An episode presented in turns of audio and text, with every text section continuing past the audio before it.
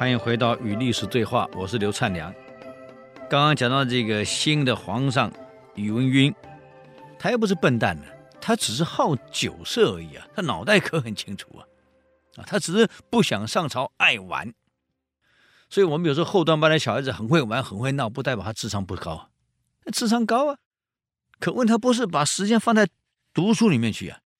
我们几年前做过一个一个调查，考上台大就文学院的女生，在北一女的时候，我们就调查北一女，他们平均考大学前中外历史复习，不是读，是复习，平均是三十七次。北一女考上台大的那一批学生，他们平均本国史地、外国史地平均复习是三十七次。你想一想，我那个好朋友是念建中的，大同初中、建中、台大、台大电机。我问他：“您您读几次？”他说：“别的我不谈。”他把《远东字典》拿出来，我高一就背完了，整本字典背完了。所以我告诉各位，不是说他们智商比我们高到哪里去，因为，呃，应该是民国六十七年啊，我跟我的老师杨国书老师他们整个心理系的嘛。我们做了一个调查，把从台大到静宜，那时候大学不多，到底哪个学校的智商在统计上明显的高于其他大学，就是一定要达到 P 值小于至少点零五以上的写作水平，最好到点零一。可是从台大到静宜，我们调查结果出乎意料的，没有任何一所大学学生的智商明显的超过另外一所大学。也就是说，台大到静宜智商基本是一样，所以我在交大教过书，清华我带过课，我淡江也教过，我常问学生，嗯，我为为处问淡江学生，啊，我说你们为什么考上淡江，别人考上台大，那你们讲一个原因。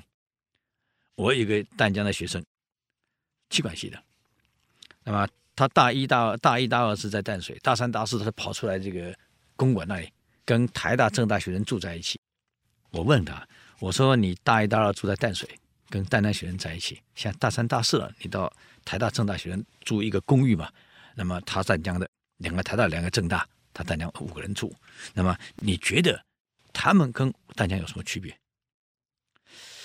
他说：“老师，我现在告诉你，一眼最明显的就是台大跟政大学生，不管去哪里玩，不管今天多忙，不管干什么事儿，他回来一定会静静的读一两个小时的书。”接着去爬皇帝殿啊，去什么新店溪烤肉啊，那个那个年代嘛，那民国六十几年就是这样啊。现在孩子可能不玩这个了，嗯，那么他们回来了，即使不管多累，洗完澡一定读两个小时书以上。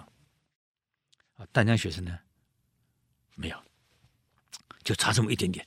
人家吃饭，我们也吃饭；人家吃完了回去看书了，我们还在吃饭；人家玩，我们也玩；人家收起来看书，我们还在玩；人家聊天，我们也聊天。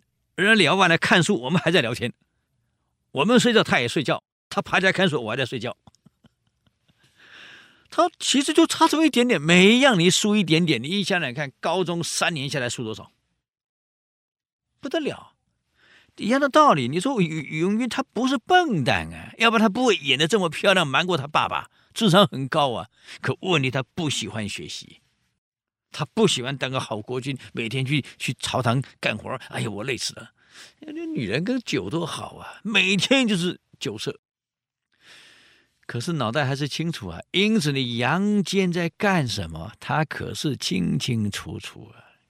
至少，虽然说现在他沉迷酒色财气，当太子时代，父亲逼他读书不读会被揍的，也读了一些历史，他很明白啊。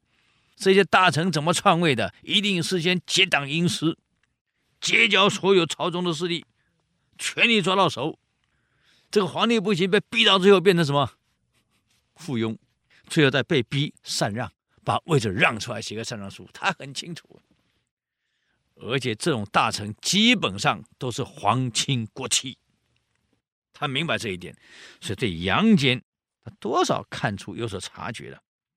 只是还没有明确的证据可以杀他。这一次，这个文赟啊，想好好检测一下杨坚，所以把随从侍卫、左右侍卫讲好。等会儿我把杨坚召见进来，问他一些问题。如果他神色有异常，你们就地就把他给杀了，不用问我。如果行动没有异常，啊，行为没有异常，神色没有异常，那就放他走；否则，你们就地就动手。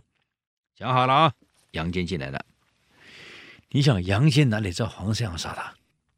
就做了。皇上问他一些问题。哎呀，您是我的岳父啊，国丈啊。可是历朝以来呀。这个对皇位觊觎最多的，要么国舅，要么国丈。你是国丈，嗯？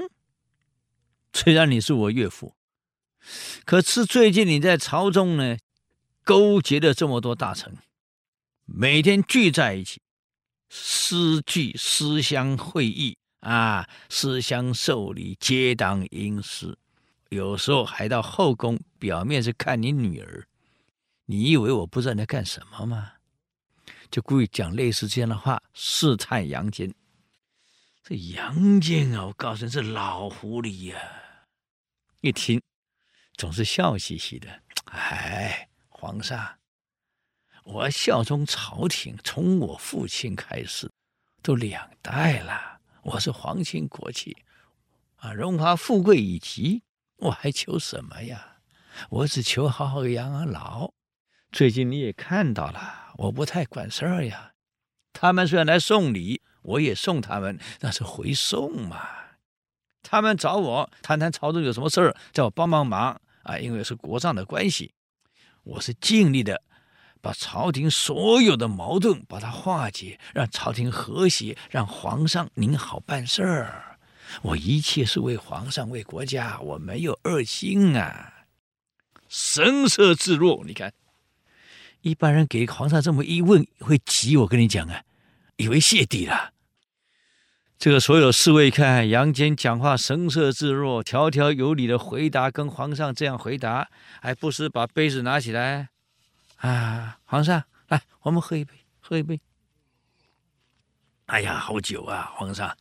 哎呀，这酒真好啊！你看这个永远搞了半天嘛，这个这个岳父一点变异都没有。